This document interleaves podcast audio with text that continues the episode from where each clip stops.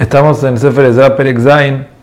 Aquí hablamos ya de Ezra mismo subiendo a Israel. Y aunque él subió después, la demás dice que él subió después porque él se quedó con Baruch Beneria, que era su rabino, y hasta que no falleció, no subió. De todos modos, toda la aliyah se llama aliyah Ezra. ¿Sí? La demás, por ejemplo, dice que en la época de Ezra debería haber milagros como en la época de Yoshua. Quiere decir, todo se llama al Shem por el nombre de Ezra, aunque Ezra subió después, porque Ezra en verdad le dio el retoque a todo. Y él era Cohen Gadol, era Cohen, descendiente de Arona Cohen.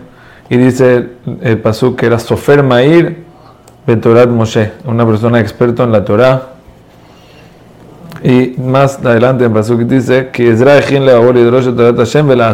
se eh, preparó su corazón para el Torah, para entender bien la Torah y, su intención y para cumplirla. La Tosefta en Sanedrín en Pek dice que la Torah en verdad era apta de que la netinata Torah sea con Ezra Sofer en vez de Moshe Rabenu, solo que Moshe se adelantó. Y hay mucha similitud entre Moshe Rabenu y Ezra Sofer, es algo pele. Y después dice el Elamed de Israel, Joku Mishpat, enseñarles las leyes y las justicias. Y también sabemos que la de Maran Babakama dice que hay 10 takanot, 10 eh, cosas que estableció Ezra, entre ellas leer la Torah el lunes y jueves.